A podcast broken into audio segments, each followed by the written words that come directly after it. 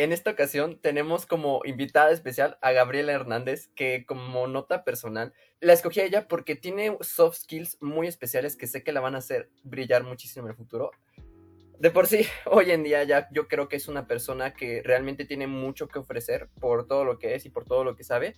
Pero bueno, para que sepas más de su perfil, eh, quiero platicarte que ella es estudiante de comunicación del Tecnológico de Monterrey. En el año 2020 fue parte de Sol, y perdona si lo pronuncio mal, también formó parte del podcast Invisibles en la parte de creación de contenido, además de que hoy en día se desempeña como diseñadora gráfica, ilustradora virtual, en general como una productora independiente.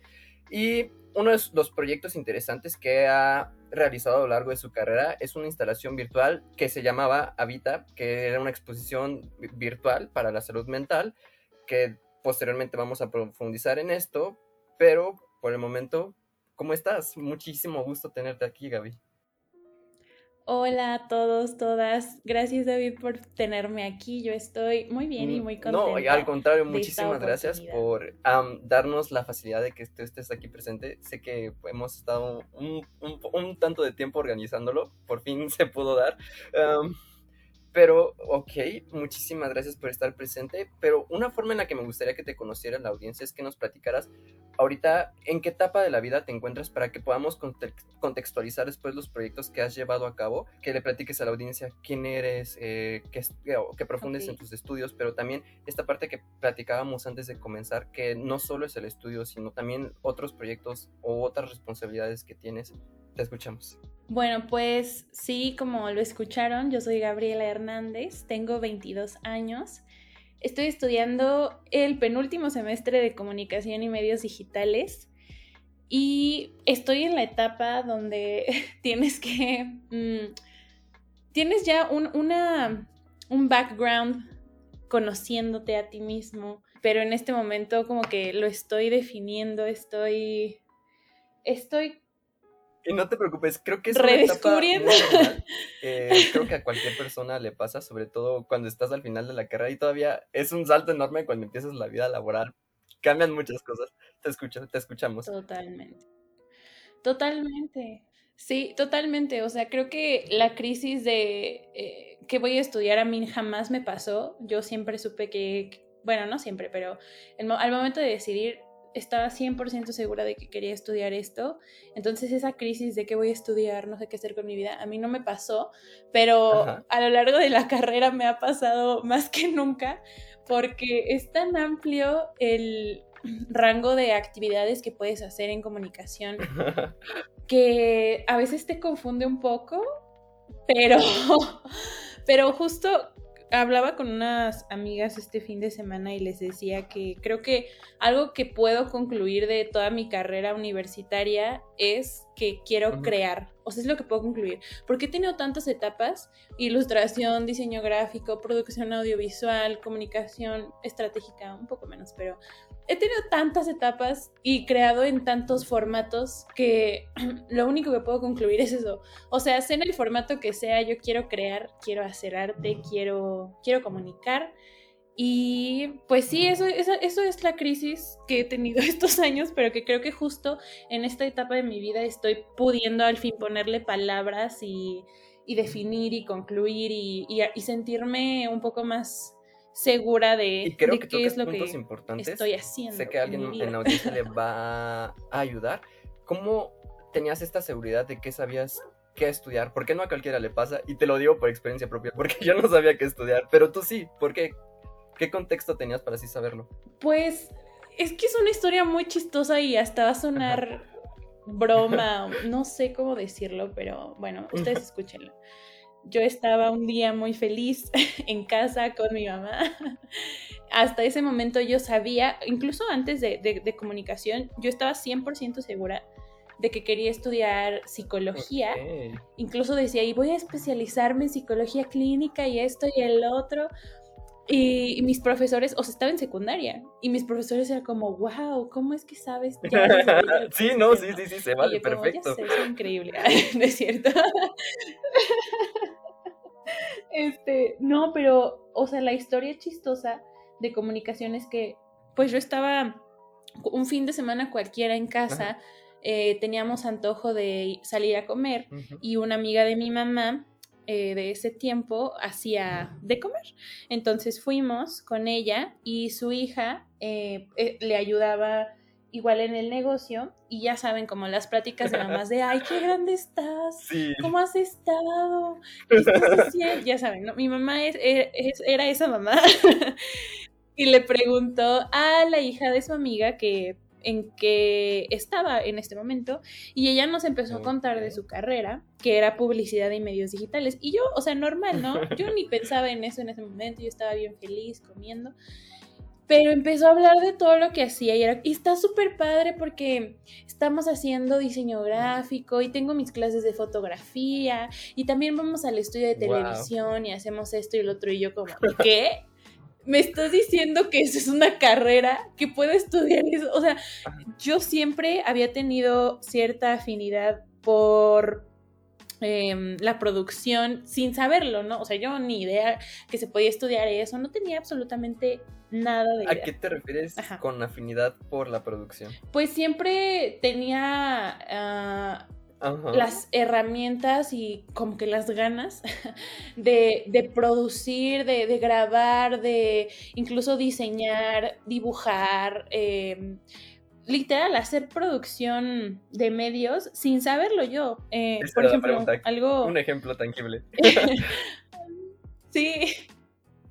algo, algo que hacía en prepa sin, o sin saber sobre esto y ahorita que que, lo recuerdo, se me hace tan obvio que yo era, yo tenía que estudiar comunicación, pero en ese momento a mí no, no se me pasaba por la cabeza, era que yo todos los días de preparatoria, absolutamente todos, hacía blogs. Cuando ni siquiera, o sea, los blogs sí eran un poco destacables en la internet, pero tampoco tanto.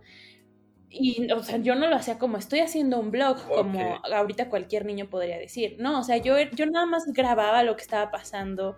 Tengo un montón de videos de mis compañeros hablándole a la cámara, yo entrevistándolos. ¿De qué edad estamos o simplemente, sí, un buen, mm, pues tampoco tan chiquitos, tenía como 15, 16, ah, o sea, lo hice toda la preparatoria, 15, 16, 17. Eso ya, eso, eso ya estaba, o sea, ahorita si lo buscamos ya está en internet. Mm, no, está en mi colección privada. ok, de acuerdo, pero aquí lo interesante es que no lo habías notado, sin embargo, era una actividad que ya estabas realizando. ¿Es eso correcto? Y eso me llama la atención. Entonces fue a partir de ahí, con esta conversación, que te diste cuenta o, o, cómo, cómo, fluyó e, esa, esa parte cuando estabas en esta plática con tu mamá y con su amiga. Sí, pues me sorprendí demasiado de todo lo que nos estaba contando y yo no dije nada, yo seguí comiendo muy tranquila, pero llegando a mi casa, lo primero que hice fue abrir la computadora y buscar la carrera. O sea, me impresionó tanto que eso fuera algo en lo que podía pues dedicarme. Eh, además de que yo sabía desde años atrás también en qué universidad yo quería estudiar. Entonces yo puse publicidad y medios digitales, TEC de Monterrey. No, no estaba, estaba comunicación y medios digitales y me metí a ver el plan de estudios y para mí fue un sueño, un sueño hecho realidad. O sea, era, no sé, fue el momento correcto. Eh, ay, perdón. No, adelante, por favor. Estoy esperando que... mira, también sabemos que estamos en COVID. Y sabemos que no siempre va a ser perfecto. Y de hecho yo lo aclaro en, otros episodios, es como estamos en COVID. O sea, si escuchan otro video, por favor, paciencia, nos estamos adaptando y yo creo que la gente lo entiende muy bien. No te preocupes. Pero entonces me estabas platicando, revisaste el plan de estudios, te emocionaste ahí inmediatamente ya fue cuando tomaste la decisión o, hubo un factor adicional para que escogieras esta carrera? No, fue ese momento, o sea, era la oportunidad que yo estaba esperando para, no sé, sin, esperarla, pero muy esperada al mismo tiempo. Y, o sea, yo iba, yo creo que en tercer semestre de prepa, Sí, no, apenas me, faltaba tres semestres. Ah, ok, ok, perdóname, perdóname. Entonces, pues yo bien emocionada, ya en cuarto semestre ya había ido a la escuela a pedir informes, colegiaturas, este, todo, o sea, becas, todo, todo, todo. O sea, yo, yo ya estaba, en el momento en el que yo encontré esa carrera, supe, o sea, no, no hubo vuelta atrás, no hubo vuelta atrás, no hubo quien me quitara la idea de la cabeza de que iba a estudiar comunicación, nadie. Incluso, o sea, fue un poco difícil porque yo, yo tengo beca para poder estudiar ahí y muchas de las personas que se enteraron cuando me dieron la beca, ni siquiera cuando la iba a tramitar ni nada, porque yo hice mi proceso muy en silencio. Em, de acuerdo. Cuando les, les mostré que ya tenía la beca, que ya lo había logrado, muchas personas fueron como, ay no, Gaby, ¿tú crees que tú, tú lo puedes tener todo y no es así? Así literal, nunca se me va a olvidar eso. Pues sí. jamás. en serio. no. Es que eso no, no lo concibo. O sea, quiero escucharte, pero la verdad es que ahí también hay libros, por ejemplo, que explican que una mentalidad de la persona en Latinoamérica es que tener algo eh, los hace malos, pero no sé qué opinión tengas o, qué más pasó después de eso. Pues la verdad nunca lo entendí, creo que era de las personas que más esperaba apoyo. Y también, o sea, para mi mamá fue difícil porque, eh, o sea, yo no lo sabía, pero hoy en día que lo cuenta, eh, ella no, no, tenía mucha seguridad en que yo estudiara comunicación, porque todos los estereotipos de no, no vas a encontrar trabajo, o bueno, muchos, ¿no? Pero jamás me lo dijo, jamás me, dijo que estaba insegura. Yo le agradezco tanto a mi mamá, una de las cosas que más le agradezco es que, es que siempre ha confiado en mí para todo, o sea, la confianza que me tiene es todo, es todo, es todo para mí porque creo que me ha permitido desarrollarme por mí misma y y aventarme a hacer las cosas que yo quiero sin que nadie me detenga, sin que nadie me diga que no puedes o, que no me van a apoyar. La verdad es que no, mi mamá siempre me ha apoyado en todo. Y, te digo, o sea, hasta ahorita, hasta ya que voy a acabar la carrera, escuché que mi mamá ni siquiera tenía mucha fe en que yo estudiara comunicación o siquiera que pudiera mantener la beca, porque igual hay muchos... Eh, como mitos de que si te dan una beca en el TEC te la van a quitar de cualquier forma, que van a hacer que repruebes o algo así para que te la pueden quitar. Y, no, yo, yo estaba súper segura de que iba a terminar de estudiar, o sea, ni, ni me pasaba por la cabeza la, la, dificultad de la beca, nada, nada, o sea, yo, yo iba a lo que iba.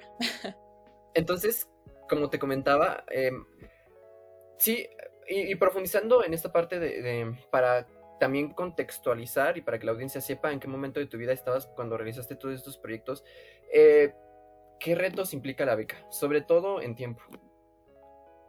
Uy, recuerdo que el proceso de beca fue catártico, de verdad, o sea, me hizo dudar si realmente quería esto, fue, fue, una, fue una prueba. ¿Por qué? Porque en primera ya tienes que tener requisitos previos a solicitar la beca. Hay muchas personas que hoy me preguntan como, oye, ayúdame para, para tener beca. Y yo, claro que sí. ¿Qué promedio tienes? Siete. No, pues no. O sea, eh, creo que esta idea de que el promedio no define quién soy es totalmente cierta, pero, o sea, todavía hoy en día se califica y es válida para obtener oportunidades valiosas, ¿no? Entonces, en primera, eso, tienes que tener un background de esfuerzo. No digo que si eres inteligente o no, porque yo sé que hay muchas personas que no necesitan una calificación para demostrar sus habilidades, pero sí habla de tu disciplina, sí habla de qué tan comprometido tal vez puedes estar con pues por ejemplo la escuela que obviamente no es no lo es todo pero es un factor importante entonces pues primero promedio segundo el TEC te, califica proyectos o sí, proyectos en general, en general en los que has estado, te hace hacer como un tipo currículum en el que hablas de ti, de qué has hecho. Yo sí he notado, por ejemplo, un, compañero hizo el mismo proceso que yo al mismo tiempo, eh, tenía mucho mejor promedio que yo. Eh, y al final terminó con una beca un poco menor, precisamente por este tipo de cosas en las que se fija el TEC, de que si has estado en esta sociedad de alumnos, que si has estado en este proyecto, que si haces esto, que si haces el otro, o sea, es demasiado importante y relevante tener este tipo de background. y, y, no, o sea, como que no dejar para el último el, el, estar en proyectos o el involucrarte con, ¿En qué proyectos? con personas. pues, por ejemplo, yo en, la prepa nos hicieron hacer servicio social en la torre de Pemex, que pues obviamente es una super oportunidad, o sea, sí, o sea, lejos eh, de, de, solo para el currículum, para mí fue una experiencia buenísima en la que pude ver cómo se manejaba esa área tan tabú de, del país, eh, conocer a las personas que están involucradas en todo, o sea, es que es, es, enorme, no solo es la torre de Pemex, es, es, un montón de edificios incluso alrededor de las calles o, o en esa misma cuadra. ¿A ti qué te tocó que están involucrados. a mí, yo estaba en el, sí, no te preocupes, estaba en el área de jubilados y postmortem, que es prácticamente asistir a las personas que ya están jubiladas o que, sí, las familias cuando un empleado eh, fallece tienen ciertos beneficios eh, de parte de Pemex, entonces pues esa área se encarga de que reciban todos esos apoyos, eh, resolver dudas o en general tener un control sobre ese aspecto de, Pemex que existe, que es una... Y me parece maravilloso porque me estás diciendo que ibas en preparatoria y que ya... Sí. O sea, preparatoria tuviste acceso a una experiencia similar, la verdad es que es, es muy impresionante. No creo que muchas personas lo puedan hacer, pero adicionalmente a esta experiencia, ¿tuviste alguna otra? Sí, pues igual y es... Eh raro pensar en que eso me benefició, pero a mí me gusta mucho cantar y en secundaria descubrí eso. Cuando entré a la preparatoria había un grupo, un coro de personas que cantábamos y, el estar simplemente en, e, en ese grupo creo que también influyó muchísimo porque no era nada más estar en los ensayos, sino cuando íbamos a eventos, a concursos y así, algo que haces simplemente por hobby o porque te relaja, igual me dio un, punto más o varios puntos más que poner en el, en el currículum. Y es algo que hacía por diversión, nada más, la verdad. ¿Qué llegaste a aprender de, de esta experiencia en el coro? Creo que lo que más trabajé fue mi seguridad, que bueno, otro tema es que cuando llegué a la universidad todo se perdió, bueno, no se perdió, pero fue una época muy difícil que seguramente ahorita llegaremos ahí pero eh, creo que pude trabajar mucho en mi seguridad. Eh, eh, o sea, no tener miedo de pararme frente a alguien y hablar o cantar. O, y, también, como teníamos varios eventos en la escuela, por ejemplo, una vez fue un representante de la Embajada de Francia, que quién sabe qué hacer tratos con la directora de no sé qué cosas.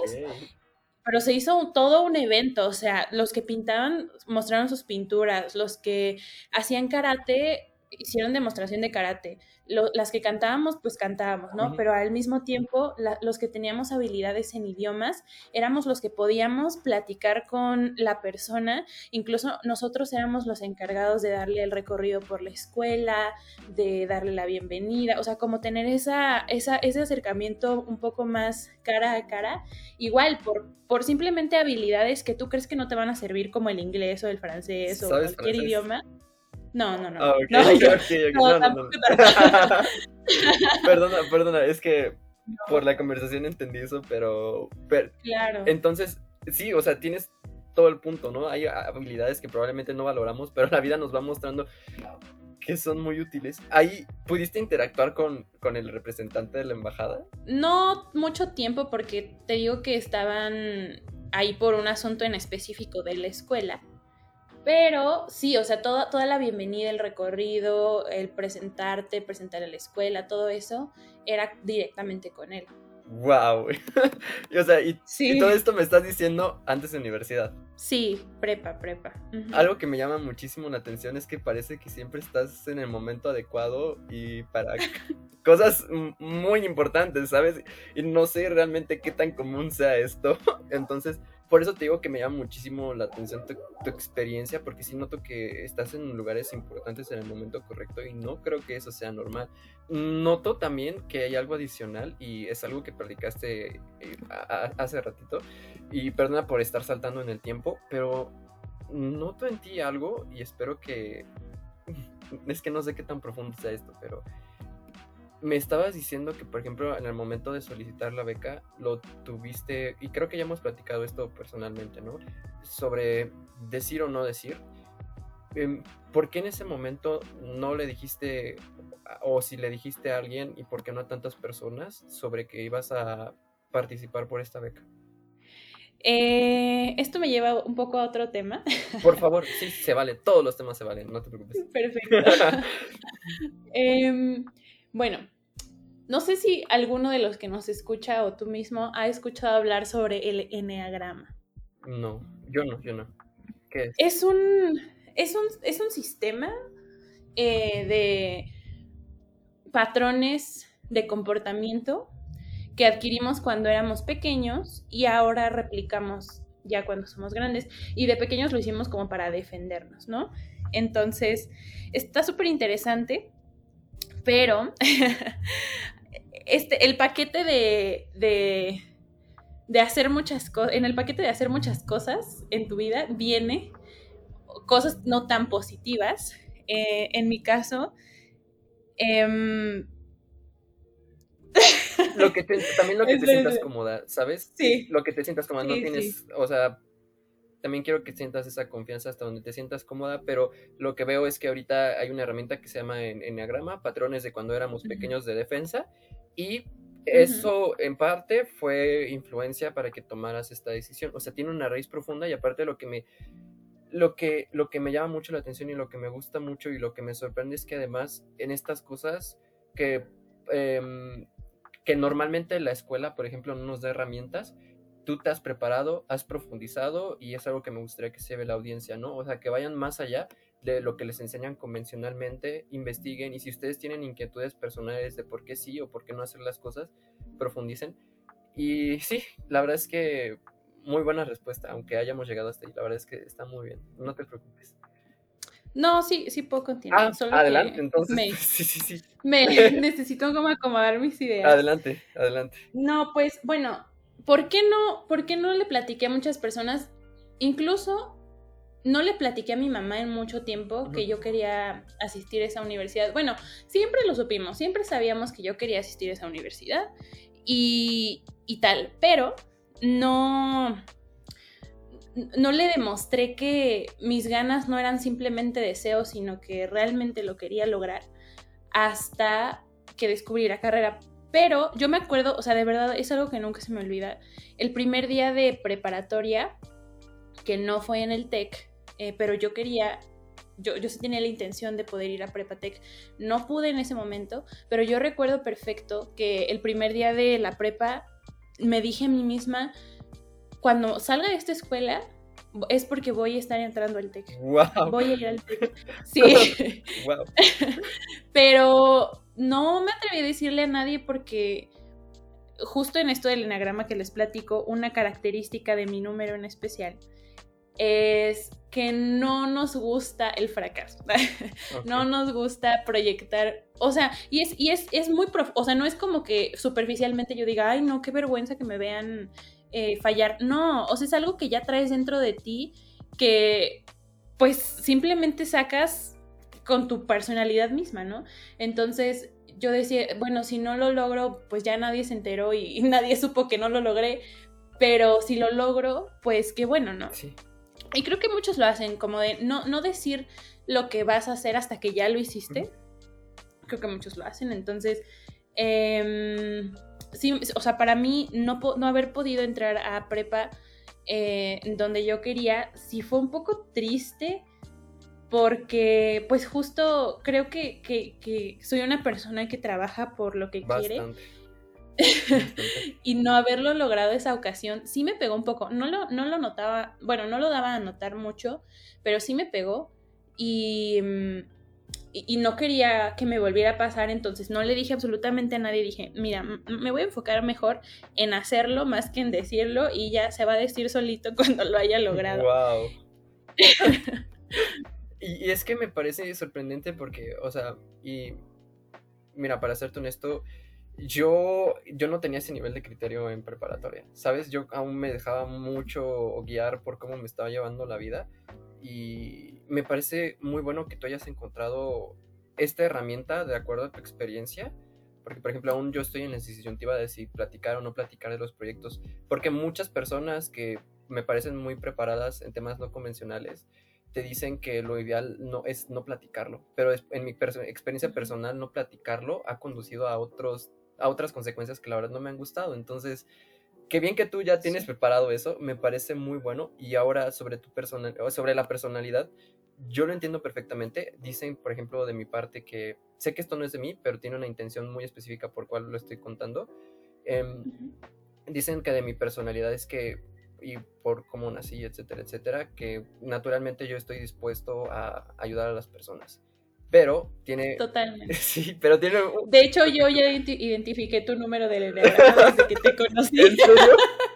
Sí. Y cuéntame, cuéntame. Hay que aprovechar. Eres, el, eres dos. Ajá. Sí, sí, eres dos. Eres, yo soy tres. Ok. Tú eres dos. Y es muy interesante porque justo, justo. Em, a mí lo que me gusta del enneagrama es que, bueno, yo sé que muchos aquí seguramente serán fans del horóscopo del zodiaco en general. Sí, seguro. Pero algo que, pues al menos superficialmente, yo he notado de algunas personas que, que hablan del zodiaco es como de, ay, no, si eres, yo qué sé, la verdad no tengo idea. Tauro, eh, eres súper social, ¿no? que a mí se me hace a veces, o sea, que lo dicen un poco general, ¿no? Que como cualquier persona se podría identificar con que es social. Sí. Eh, pero sé que, sé que hay mucho más profundo por ahí que, tal vez no se habla del zodíaco, pero bueno, algo que a mí me gusta de, del enneagrama es que sí es un análisis como de, tu infancia y de cómo eso, o sea, te ha transformado hasta el día de hoy. Entonces, eh, justo los niños dos...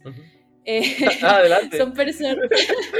Eh, esto no es, no es general, o sea, hay, digamos que hay niveles. Hay, un, hay, hay, hay, números del eneagrama o eneatipos que son muy eh, enfermizos, así se les llama, que tienen un comportamiento que los, que los destruye justo por esta necesidad de, de protegerse. Hay un nivel medio que es como, bueno, tampoco estoy tan destructivo, pero no estoy en, lo, en, lo, en, lo, mejor, en el esplendor de lo que yo podría estar. Y pues los sanos, ¿no? Entonces, un, un, extremo del, del eneatipo 2, por ejemplo, o bueno, mejor, bueno, sí, si quieres del 2, o puedo hablar del mío mejor. Eh, no, tú. Como tú, te sientes como. Eh, tiene, una, tiene una intención. Con gusto puedes platicar del mío sin problema, pero tú eliges el tuyo. Ok, ok. Bueno, por ejemplo, no, no digo que sea el caso de David, pero en general los niños dos eh, les gusta ayudar y, dicen que, cuando son muy enfermizos es porque les gusta que los necesiten.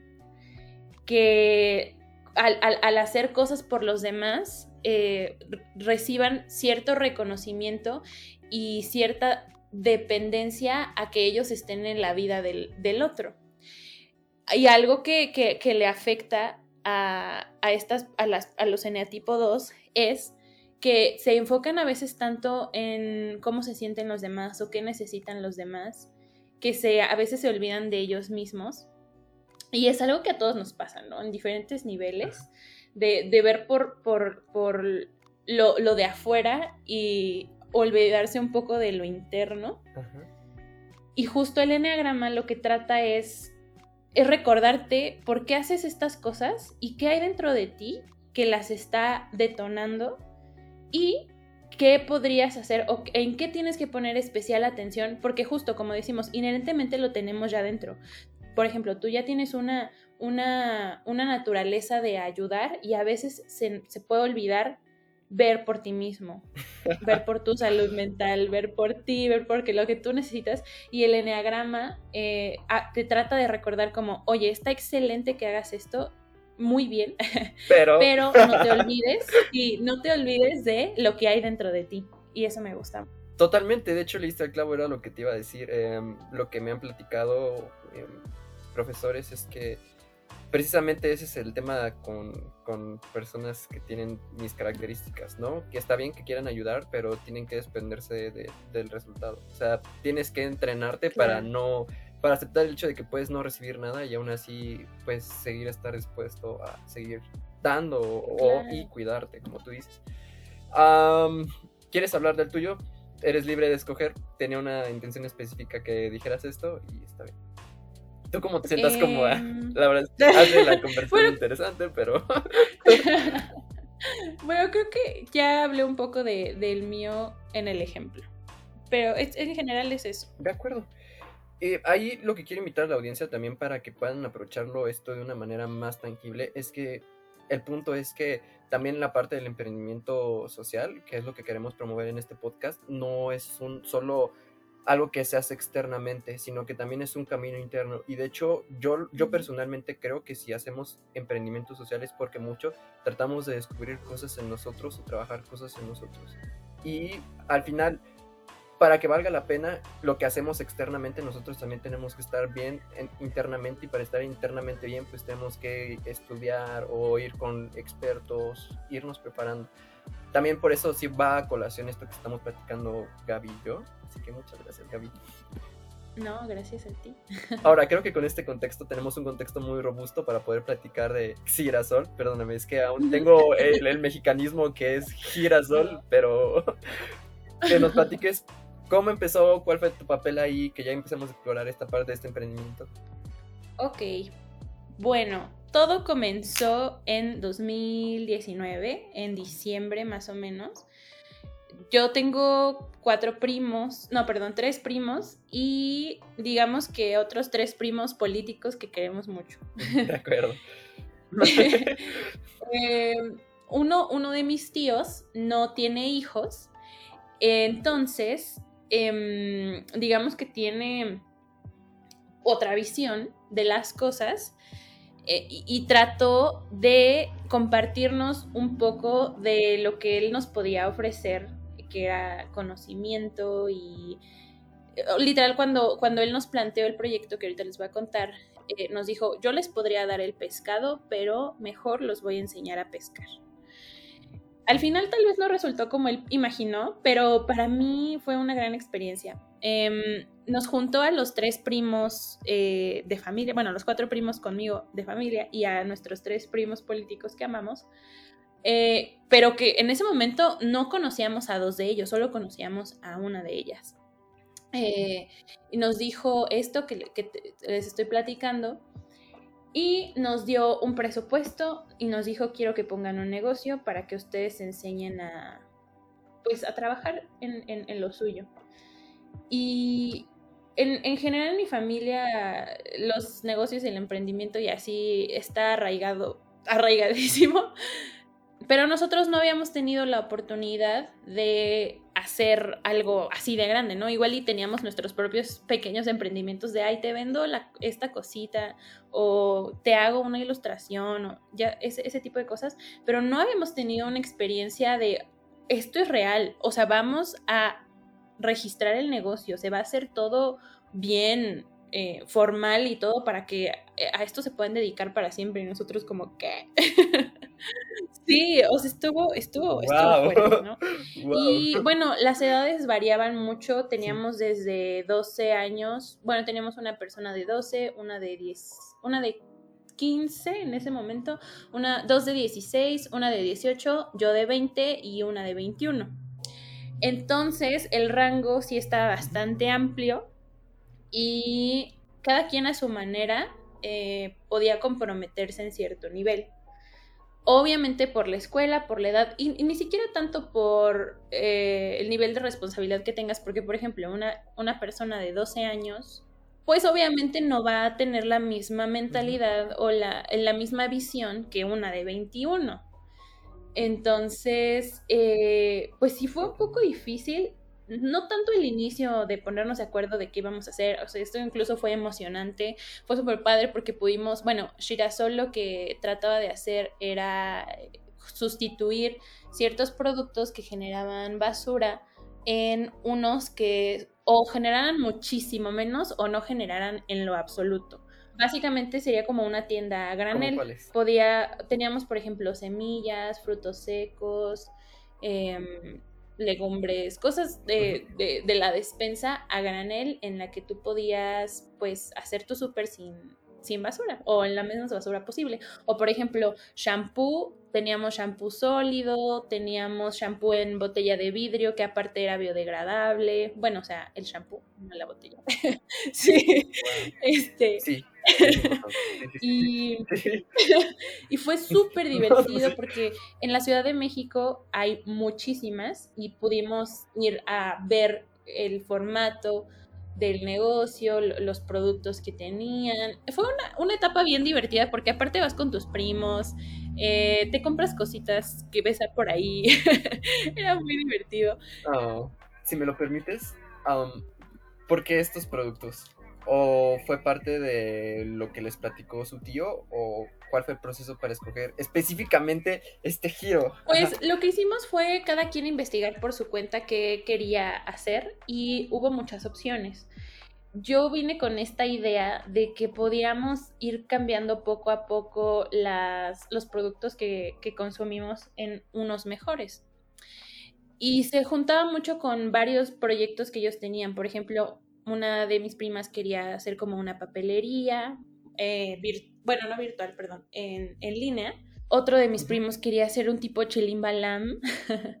Em, bueno, eh, varios, varios, varios, varias ideas se podían traducir a este tipo de productos que pues nos llevaban un pasito más cerca a, hacer algo correcto, ¿no? Fue, fue, fácil poder llegar a un acuerdo en este sentido, porque veo que eh, eran ideas un poquito, sí iban en la, más o menos en la misma línea, pero sí eran distintas. Fue fácil decir, ah, pues vamos a coordinarnos a hacer esto. Sinceramente sí fue fácil, porque... Ah, está bien, está bien. Porque como la diferencia de edad era mucha, confiaban bastante en los tres más, más grandes, que era la prima de 21, yo de 20 y el primo de 16 creo que tenía en ese momento. Entonces, como que confiaban mucho en nosotros y, era como, no, miren niños, podemos hacer esto, esto y esto e ir integrando estos productos y después los tuyos y después los tuyos. O sea, la idea de Girasol era hacer un supermercado, o sea, llegar a ser un supermercado completo de este tipo de productos, obviamente con los años, ¿no? ¡Wow! Sí, sí, por supuesto, por supuesto. Pero ahorita, y es que sí es posible que lo vea la audiencia, Shirasol sigue en línea, eh, o sea, aún lo podrían, o sea, yo, yo sé qué pasó después, pero al menos ahorita si lo busca en Instagram, ¿aún se puede encontrar su página de Instagram? No, ya no, ya no tenemos nada. Bueno, tenemos, todavía está el Facebook, por si quieren checarlo, pero, o sea, obviamente ya no está en funcionamiento. Lo pueden encontrar como en Facebook. Déjenme les digo, denme un segundo. Sí, claro, eh, eh, se vale, se vale. o sea, es que lo pueden buscar como girasol, o sea, como girasol, pero con X al principio. Pero también tiene una arroba que creo que lo, lo hace más fácil. Ah, es arroba girasol MX. Ok. Por favor, sí búsquenlo, porque algo que me llamó muchísimo la atención y me gustaba mucho, empezó como una tienda en línea, sin embargo, las imágenes que tenían de sus productos y escuchen los rangos de edad. Ves las imágenes de sus productos, cómo estaban ofreciendo su modelo de negocios y la verdad es que era algo muy profesional, pero de nuevo, o sea, remítanse a la edad que tienen. Por eso, la verdad, independientemente de lo que haya pasado, este paso como primer emprendimiento es muy impresionante. Hay muchas personas que quisiéramos que nuestro primer emprendimiento fuera así. Ya tocamos esta parte, pero la idea es que fuera un super, super, supermercado, ¿no? ¿Qué pasos siguieron? Eh, fueron a la ciudad, vieron opciones. siguió buscar proveedores. Eh, fue un poco difícil porque como éramos una tienda pequeña, el volumen era pequeño y por lo tanto los precios subían, ¿no? Y al principio sí tuvimos que hacer mucho sacrificio en cuanto al, al precio, porque pues igual y le ganábamos literal 10 pesos, porque el volumen de, de, compra era muy pequeño. O sea, al principio creo que compramos 6 shampoos de los que vienen en vidrio, que, o sea, por ser tan poquitos, nos costaban, les digo, o sea, pocos pesos menos de lo que a los que lo podíamos dar, porque aparte son productos caros. A la, a la marca que le comprábamos era Naturalmente, que es muy buena por si la quieren buscar, lo, lo, que nos dificultaba era que su laboratorio me parece que está en Sonora o en algún estado del norte del país. Y pues el flete, el volumen que era muy poquito, el, de por sí que los productos que claramente son de excelente calidad y por lo tanto el precio es más elevado, pues al principio se tuvieron que hacer muchos sacrificios en cuanto a eso, de que nadie, nadie, nadie nunca recibió dinero de girasol, jamás, de hecho, terminamos debiendo. Pero es que aquí estás tocando temas muy grandes, muy importantes, que creo hay carreras en específico que sí lo tocan, pero muy superficialmente, pero sé que no es tu carrera. Entonces aquí yo quiero que vean, la riqueza no es el resultado final, sino la riqueza es... Es que se dan cuenta, ya me estás hablando de fletes, de volumen de compra, que había temas de calidad, o sea, que era excelente calidad, pero simplemente el hecho de reconocer eso, y te digo de nuevo, tomando en cuenta su, su edad, ¿Cómo aprendieron todo esto? Sí, o sea, creo que al final la segunda cosa que más rescato y agradezco y celebro de Shirasol fue todo el conocimiento que adquirimos. Ahorita les digo la primera. pero. claro, adelante. Pero sí, o sea, creo que a cada uno a cierto nivel, no solamente mm, técnico, pero también personal, pudo descubrir muchas habilidades que, tenían o, desarrollarlas, ¿no? Porque había veces que era como, mm, ay, es que yo no sé tomar fotos, pero Gaby está ocupada, está con un proveedor, no sé qué, mira, a ver, hazle como puedas, aprende. O sea, no, no significa que, que, porque no sabes, no lo vas a hacer. Gaby tampoco supo en su momento, ¿no? Entonces, sí, eh, sí, o sea, la verdad es que sí, sí fue llevarnos un poco al máximo y, pedir de, cada uno de nosotros un esfuerzo extra, ¿no? O sea, yo bien me pude haber quedado en solo hacer fotos y ya porque era lo que sabía hacer, pero no, o sea, eh, la situación requería que me metiera en otras cosas que igual yo ni entendía y tuve que aprender. Aprendiste, o sea, y al momento de aprender, era, entiendo que es, de hecho ahorita estoy viendo uno de los productos, pero el punto es, aprendías haciendo, y pero antes había un estudio, aunque sea un poquito rápido de sí, lo que bueno, les digo que mi familia ya tiene un poco más de experiencia o mucho más de experiencia en el emprendimiento, entonces eh, una de mis tías fue la clave para que Shirasol viviera lo que vivió. sin, sin, ella no hubiera sido posible ni siquiera esos nueve, diez meses. Em, ella nos, nos, asesoró muchísimo, nos apoyó muchísimo. Eh, no solamente en, lo material que necesitábamos para hacer el negocio, sino en conocimiento, en exigirnos, en regañarnos, en, todo eso. Y, la verdad, al momento era muy pesado, era como de ya no puedo más. O sea, de hecho, poco a poco algunos fueron desertando por eh, justo la presión de, de, de sacar esto adelante, ¿no? Me parece perfecto y aquí, uff, es que ahí no sé, eh, yo veo esto, no sé qué opina la audiencia y también que lo interiorice. Tal vez ellos vean una lección distinta, pero lo que yo estoy viendo es que ahí también es importante apoyarte de, alguien que sabe. O sea, aquí tuviste la fortuna de que fuera un familiar, ¿no? Pero si no, pues buscar a alguien que te pueda asesorar, Uy, ¿no? sí, no. No, tuvimos una experiencia que espero no quemar a nadie. Pero bueno, o sea, también la idea era en un punto hacer nuestros propios productos. Por ejemplo, en las tiendas que visitamos, algunas hacían pasta sin gluten y con incluso verduras caseras.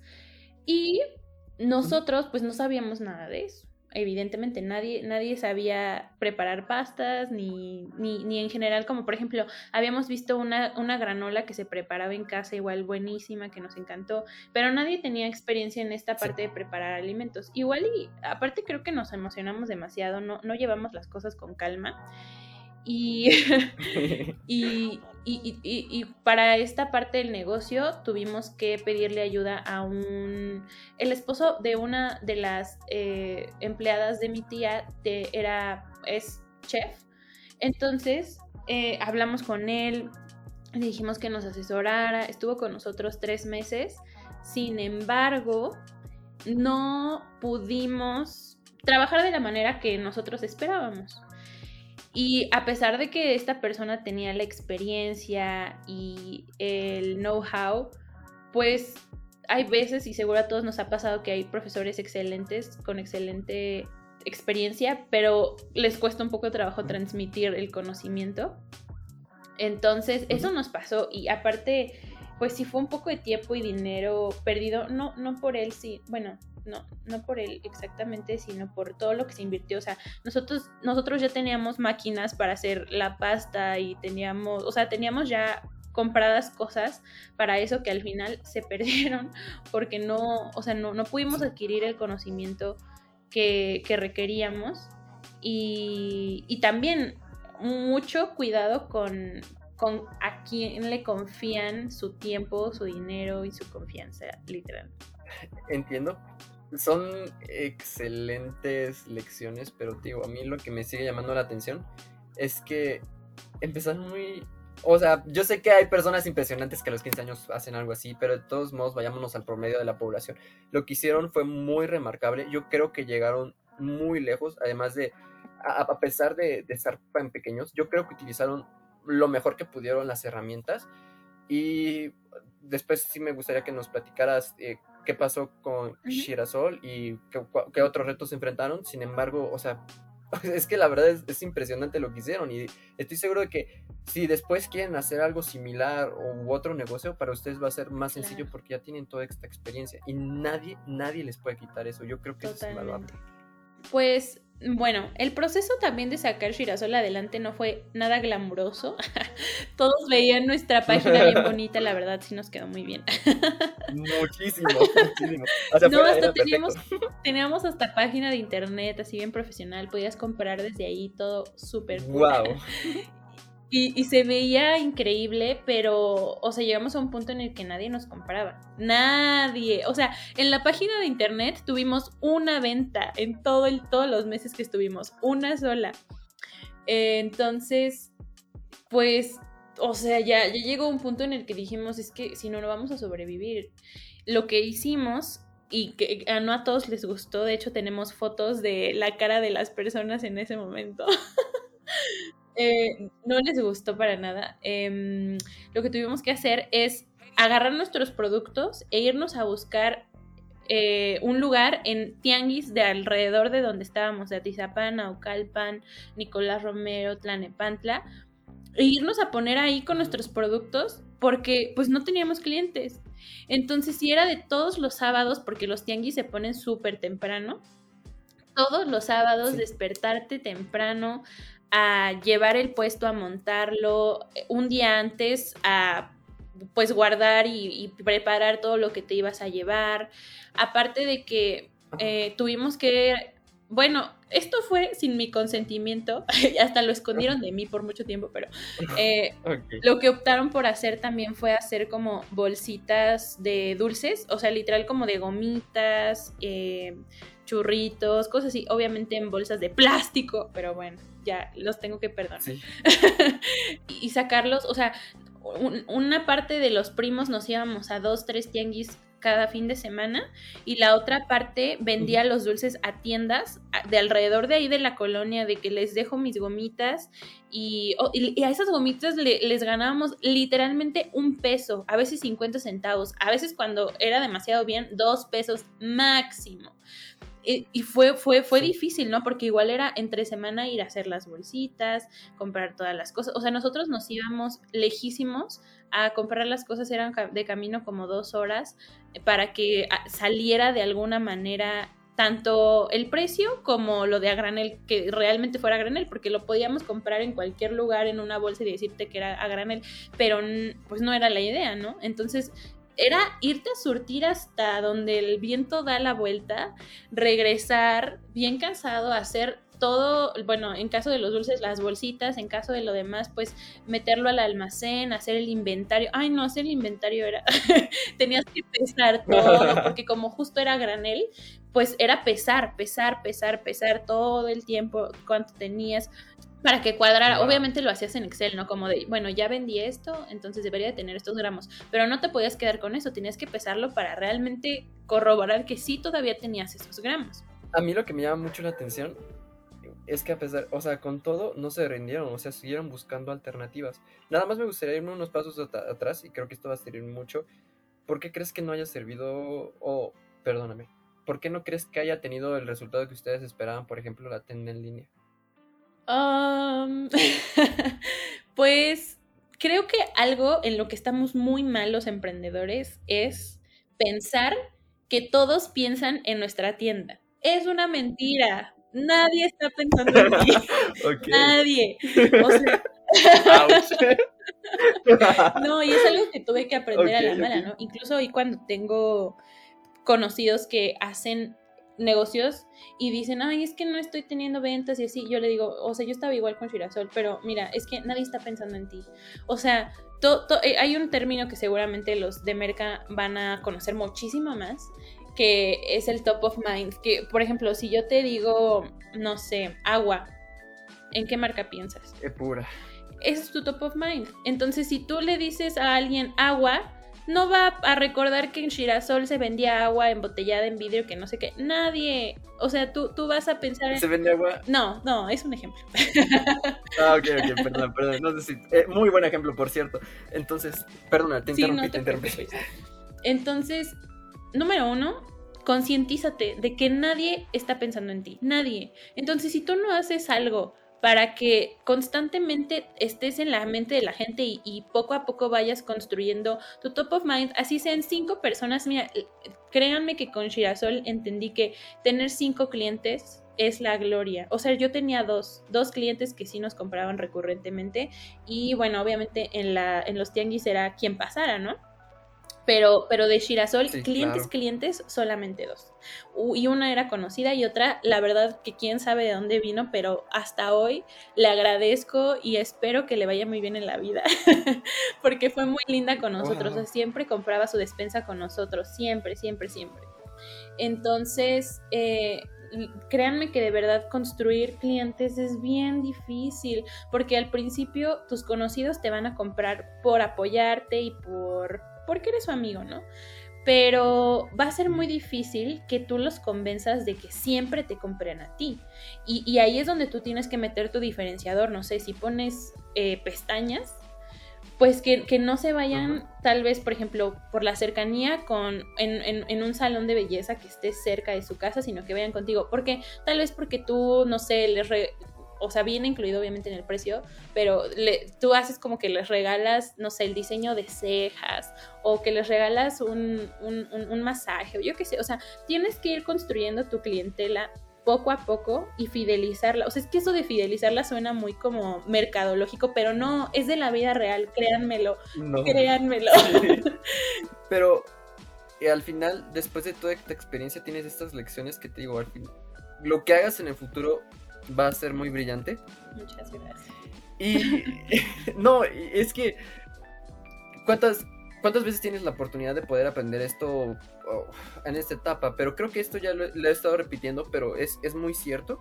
Sin embargo, también me gustaría hacerle énfasis a la audiencia que este proyecto, además, lo que y de nuevo resaltar los productos, porque yo me atrevería a decir que el tipo de productos, al menos en el estado de, México, no son conocidos era una categoría totalmente nueva, que era una categoría sustentable y me atrevería a decir que inclusive ustedes empezaron antes que empresas, no antes que empresas grandes, pero a, casi al mismo tiempo que empresas grandes en las que empezaron a hacer esta adopción de, por ejemplo, los cepillos sustentables. Estoy seguro de que hay, hay empresas muy, muy, muy grandes que ni siquiera han volteado a hacer lo que ustedes aventaron a hacer, que es también parte de cuidar al ambiente con este tipo de productos. Entonces, pues quiero que vean ese valor, ¿no? Estaban, estaban pequeños, ah, no eran especialistas en estos sectores y además estaban innovando con una, en un sector que apenas las empresas grandes lo están adoptando. Entonces, yo le veo mucho valor de eso, pero además creo que no es el único proyecto que en los que has participado, ¿no?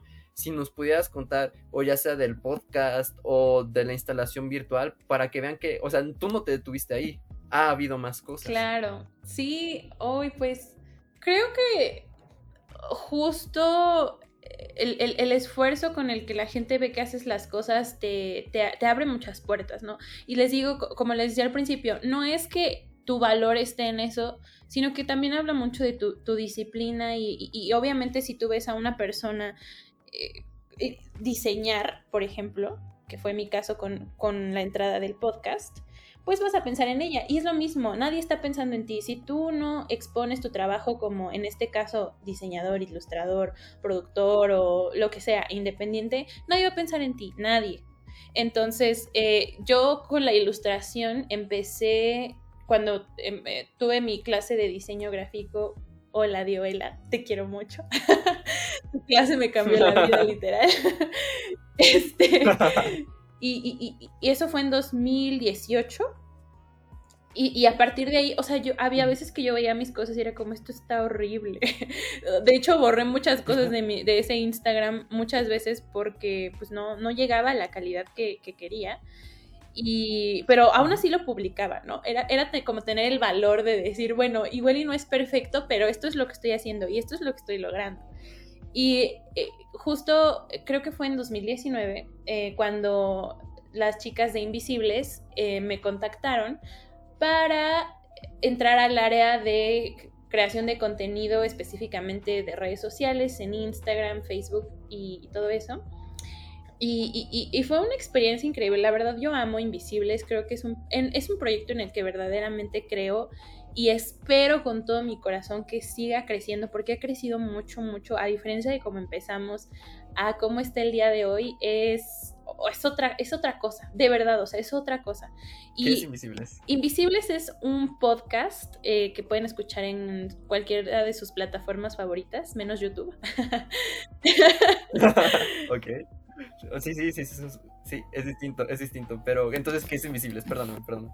Y lo que se habla prácticamente son eh, temas que nosotras y en este caso ellas em, tienen como alguna inquietud al respecto y no se habla de ello o no es muy normal hablar de ello. Por ejemplo, hemos hablado, bueno, en el podcast, en el episodio que a mí me tocó hablar, que amé, fue eh, un episodio sobre crítica al amor romántico y de cómo ciertas ciertos patrones, ciertas figuras nos, nos, dañan o, construyen una sociedad que no queremos, ¿no? Para el futuro. Y, en eso pensamos, en la sociedad que queremos construir.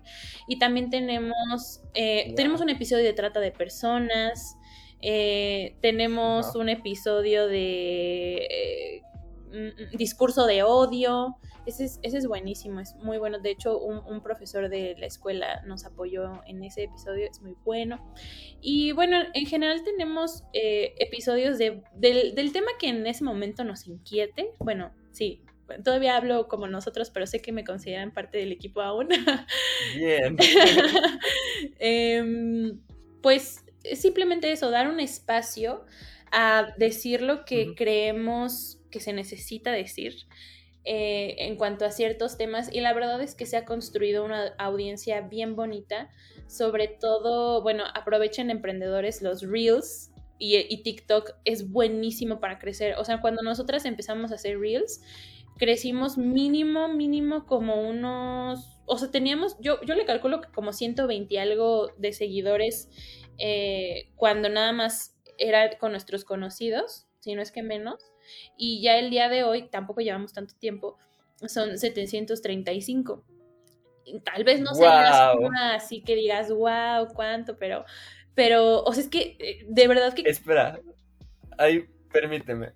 Una empresa con mucho potencial crece en sus primeros años aproximadamente 90-100%. Aquí tú me estás diciendo que en tres años de 120 seguidores lograron 735 seguidores con este cambio. Menos, yo creo que un año. O sea, Sí. Un año. O sea, en un año crecieron casi cinco veces. O sea, este, en crecimiento, en esta métrica, le estás ganando a otras startups. Entonces está muy bien, no es, no es pequeño, no es pequeño. Y ojalá la audiencia lo pueda conocer, pero entonces, en esta parte me gustaría explorar eh, cómo supieron que, por qué implementaron este cambio. este cambio de, por dónde difundían su, su, su, contenido. Porque creo también va acorde a lo de sí, Totalmente. Bueno, eh, seguramente a muchos les pasó que cuando nació TikTok era como, ¡Iu! TikTok, no, eso solo lo hacen los básicos. Yo qué sé. Pero muchos tenían mucha aversión por TikTok. Y justo estaba platicando con una amiga hace unas semanas. Está trabajando en, cierta, cierta mm, eh, iniciativa y se quejaba un poco de cómo se manejaban eh, los contenidos de redes sociales de, esa iniciativa porque ya, era un ya eran un poco obsoletos.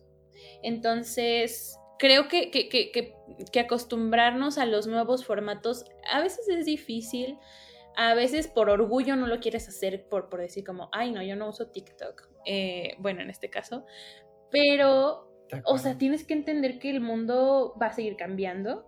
O sea, incluso Instagram ya anunció que ya no es una, una, red social de fotografía, ya no lo es. O sea, ya, ya su formato de Reels es lo que se llegó para quedarse al menos unos, yo le calculo cuatro o cinco años, si no es que menos, em, en lo que sale algo nuevo. Y pues tienes que cambiar con ello, ¿no?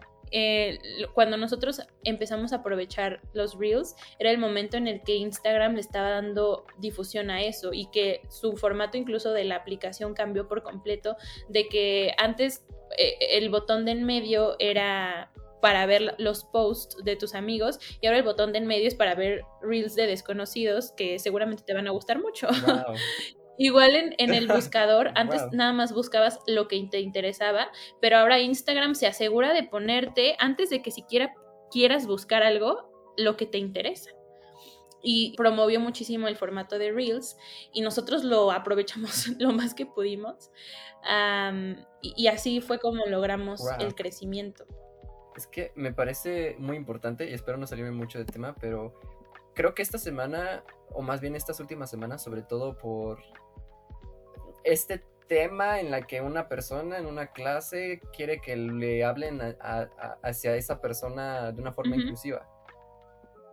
Y creo que ese es el tema, ¿no? Que nosotros hay personas que probablemente se quieran aferrar a, cómo eran los comportamientos en el pasado, pero tenemos que aceptar que constantemente el mundo está evolucionando y sobre todo que esas personas que llevan la tendencia, que son más jóvenes, al menos en el caso de México, son el futuro del país. Entonces al final yo creo que en el largo plazo es lo que va a predominar y creo que más o menos esta es la lógica que también sirve en las redes sociales y al final las personas de tu edad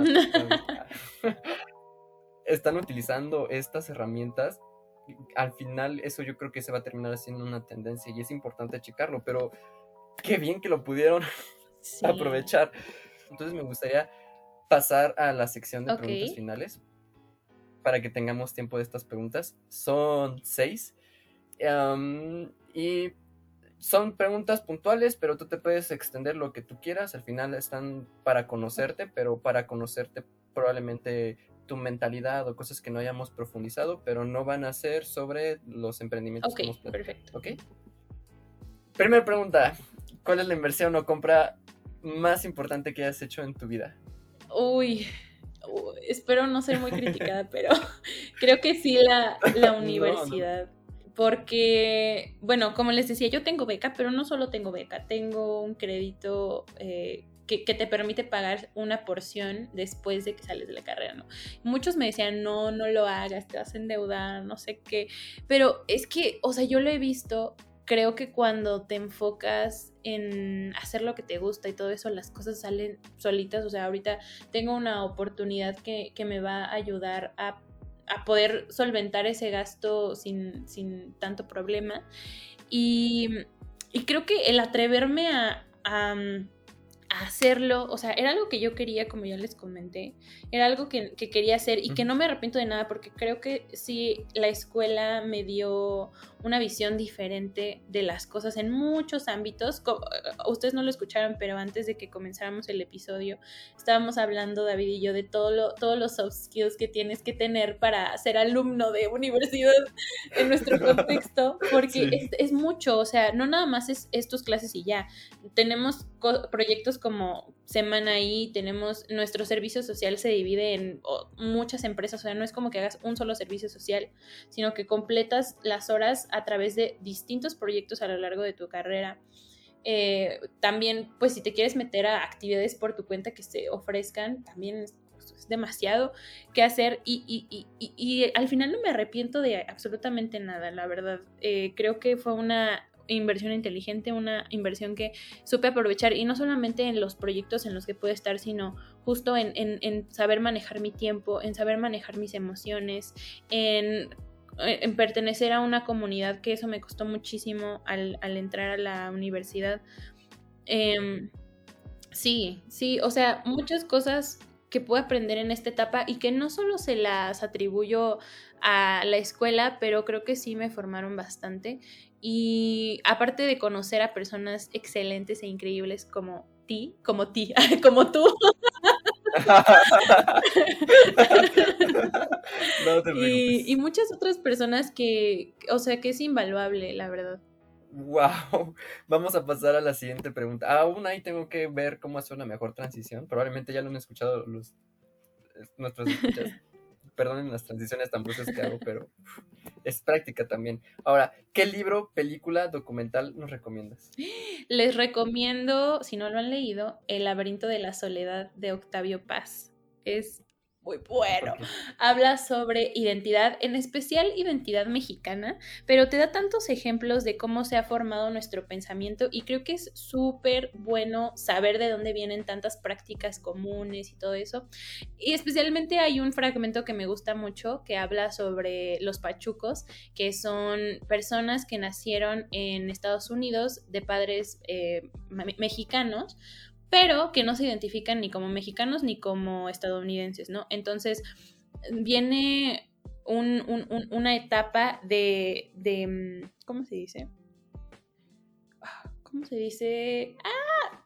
Se me olvidó cómo se dice ah. rejection. Em, ah, decir que sí, Exacto, de rechazar eh, todo, todo lo que les eh, han dicho que son y que encuentran su identidad en el no ser, eh, y eso a mí me pegó muchísimo, porque creo que todos pasamos por esa etapa, como de es que, sobre todo en, en este momento de nuestras vidas, es que yo no soy esto, yo tal vez, eh, eh, puede, y es muy válido, yo no soy comunicólogo, yo no soy esto que dijeron de mí, yo no soy esto, yo no soy el otro, y, hay veces que tienes que encontrar, para encontrar tu identidad, tienes que basarte en, el, en lo que no eres. Y a veces te sientes súper mal de, de cómo es que, ¿por qué esta persona ya tiene así todo armado en su vida? ¿Y por qué yo no? ¿Por qué yo no puedo encontrar eso que me gusta y así? Pero es que hay veces que sí te tienes que enfocar en lo que no quieres o en lo que no eres o en lo que simplemente no para poder encontrar lo que sí. Y esa figura del Pachuco que le explica excelentemente bien él nada que ver con lo que yo estoy diciendo, por eso les digo que lo lean. Eh, creo que es valiosísima, más si estás como en esta etapa de prepa universidad, incluso saliendo de la universidad, que ya lo estoy sintiendo un poco de qué estoy haciendo con mi vida. Eh, te, te, te aclara bastantes cosas, o al menos te hace sentir que no eres el único.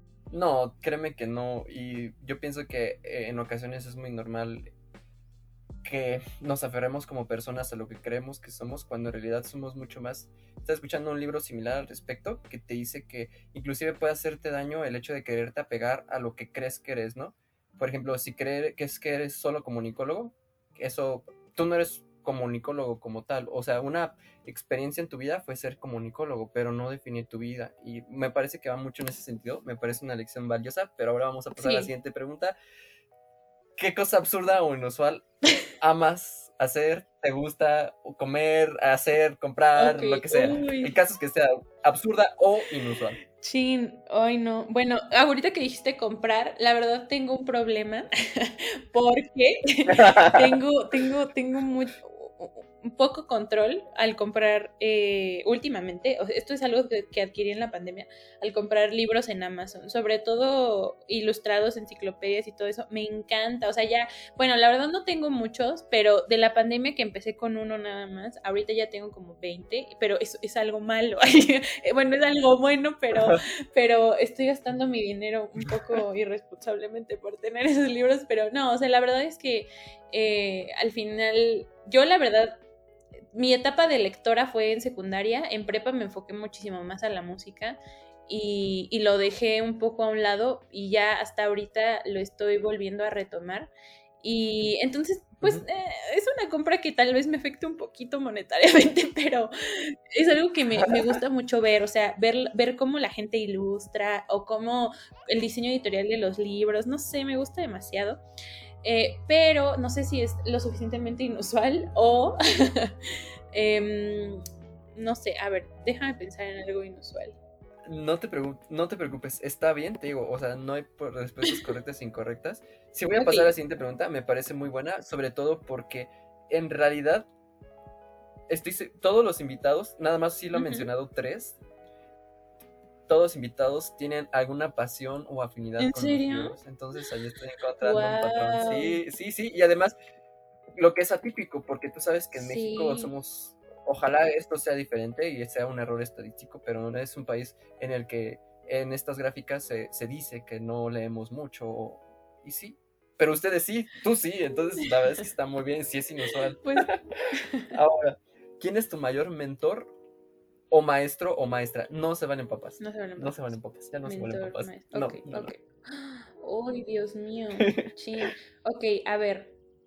Mm, pues creo que en general las mujeres de mi familia, bueno, ya sé que no se valen papás, pero no solo es mi mamá.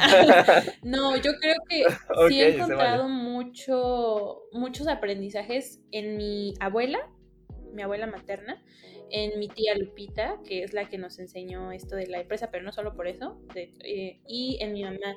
Creo que cada una de ellas tiene cosas súper, súper eh, buenas y, y cosas que, que les he aprendido demasiado, tanto en las cosas que me gusta de ellas como en las que no me gustan, porque creo que ahí puedo formar algo mío, algo propio.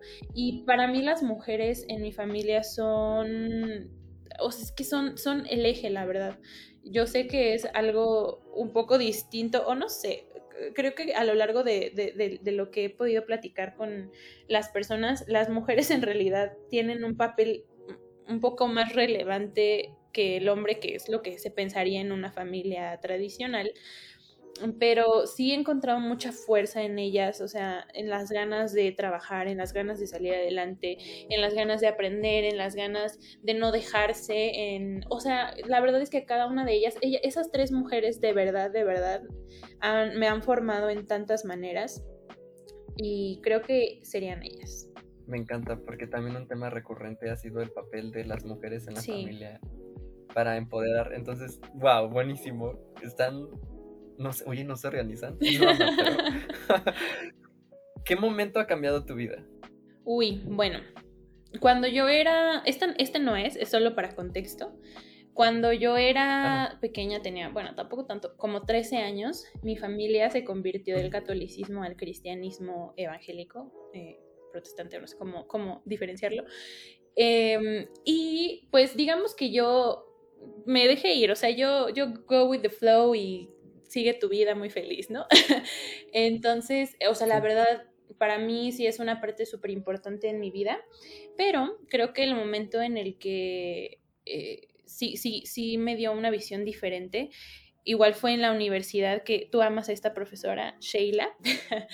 Eh, la, la clase de Sheila para mí, que creo que fue, no me acuerdo si tercer semestre, no, yo creo que segundo o cuarto, la verdad no me acuerdo muy bien, porque, bueno, o sea, yo tuve dos materias con ella, la de ética 1 y la de ética 2. en la en la 1, em, sí, tienes un ejercicio de, de hablar de, de- de- sí, de ti, del yo. Entonces tuvimos una pequeña diferencia en cuanto a temas de ese ejercicio que involucraban un poco, no mi fe, porque nunca criticó mi fe ni nada, em, pero en un tema de- del ejercicio, ¿no? Eh, el punto es que cuando, que cuando, cuando yo tengo la segunda clase con Sheila, da- el primer día da un discurso súper, o sea, que yo decía, Sheila, ¿eres tú? Eh, en el que dice que, que, que, que, que, mm, bueno, hablan, hablan bien y, y tiene una reflexión sobre el ser, literalmente así lo dijo ella, hijo de Dios, que es una responsabilidad eh, que no se debe tomar a la ligera. Y para mí fue como, Sheila, estás hablando tú, ¿qué está pasando aquí?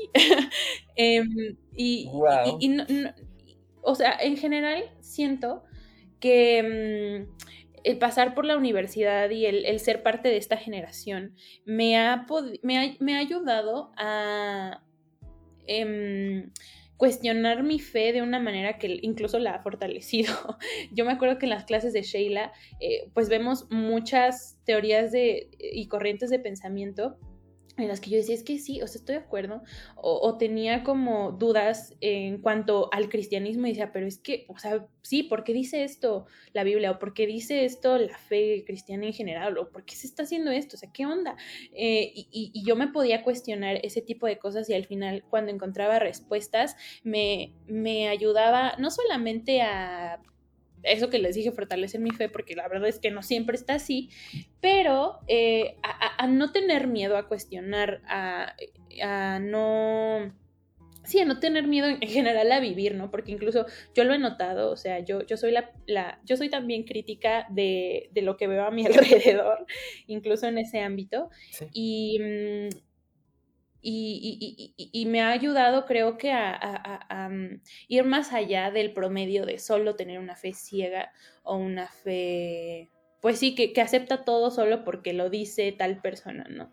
Eh, y, para mí creo que justo este momento de, tener clase con Sheila y cuestionarme tantas cosas y armarme mi, mi propio criterio y, no tener fe por tradición, sino por una convicción verdadera y tal vez no fe como la que muchos eh, tendrán eh, incluso en, mi misma iglesia, pero, pero justo como construir quién soy yo y quién y cómo me quiero manejar a pesar de de, las circunstancias que me rodean.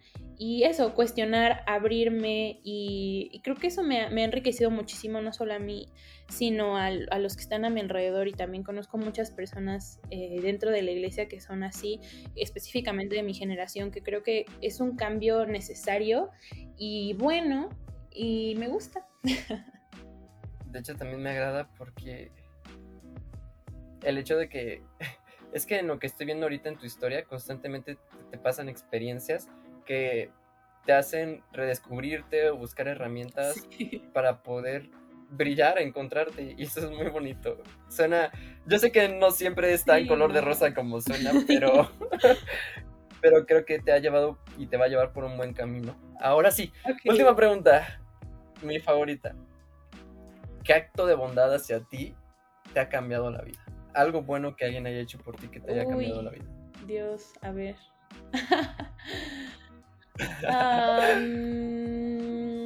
sé que hay muchas, pero una, solo una. ok, ok. Pues yo creo que, como les decía a lo largo de la entrevista, la confianza que mi mamá me tiene, sí hay muchas, y me gustaría mencionar todas, pero creo que la confianza que mi mamá me ha dado, de verdad que para mí es todo. Incluso muchos que vienen de una familia eh, de fe o así, tal vez se habrán encontrado con muchas prohibiciones o muchas Ah, limitaciones, pero para mí nunca, nunca, nunca existieron. Mi mamá siempre confió 100% en mí, no me prohibió absolutamente nada, no, me, dejó pensar lo que yo quiera. Yo, yo he tenido, o sea, incluso discusiones sobre movimientos sociales actuales con ella y, y nunca he invalidado lo que yo creo, lo que yo pienso nunca me ha impuesto nada, no, no, no, no ha dejado de creer en mí ni de eso. La confianza que ella ha tenido en mí creo que me ha dado mucha seguridad para avanzar y por, seguir luchando. Y creo que ese es el más grande. Y me parece muy bueno porque creo que cada vez es más evidente que el simple hecho de creer en una persona puede cambiar su vida. Entonces también yo le agradezco a tu mamá que te haya dado ese impulso porque yo creo que eres una persona extraordinaria, que tienes un camino por delante, lo que ya has hecho ha sido ya muy bueno. Sin embargo, pues tú ya lo dijiste, ¿no? La diferencia entre creer y no creer, y por eso es importante creer en la gente. Totalmente. Y aquí vamos a terminar. Nada más, si tú gustas, eh, una red social donde te puedan hacer alguna pregunta, porque seguramente van a salir tocando muchos temas y yo creo que tienen mucho potencial. Claro, bueno, mi Instagram es arroba g.briela y con una H al final. Bueno, es que soy Gabriela Hernández. Entonces, imagínense que escriben Gabriela H, pero en lugar de la primera A ponen un puntito. Eso está raro. No, está bien, no, de todos modos lo ponemos en los comentarios. O, o, eh, también pueden seguirme en Twitter. A veces tuiteo cosas sin sentido, que espero que les den risa, pero ahí sí. Vale. Ahí me encuentran como arroba she's not afraid y una G al final. She's not afraid. Así que a seguirla. Eh, espero que este episodio les haya gustado mucho y si fue así, por favor, compártelo. Y nada, muchísimas gracias. muchas gracias a ustedes. Créanme que disfruté muchísimo esta entrevista y espero lo mejor para este podcast y que siga creciendo y que le siga ayudando a todos los que nos están escuchando. Y gracias a ti, David, por invitarme y, ver, ver esto, ese potencial en, en esta plática. Sé que, sé que está ahí que tú tienes mucho potencial y que tu potencial le va a ayudar a mucha gente. Gracias por inspirarnos y ayudarnos a sembrar un mundo mejor.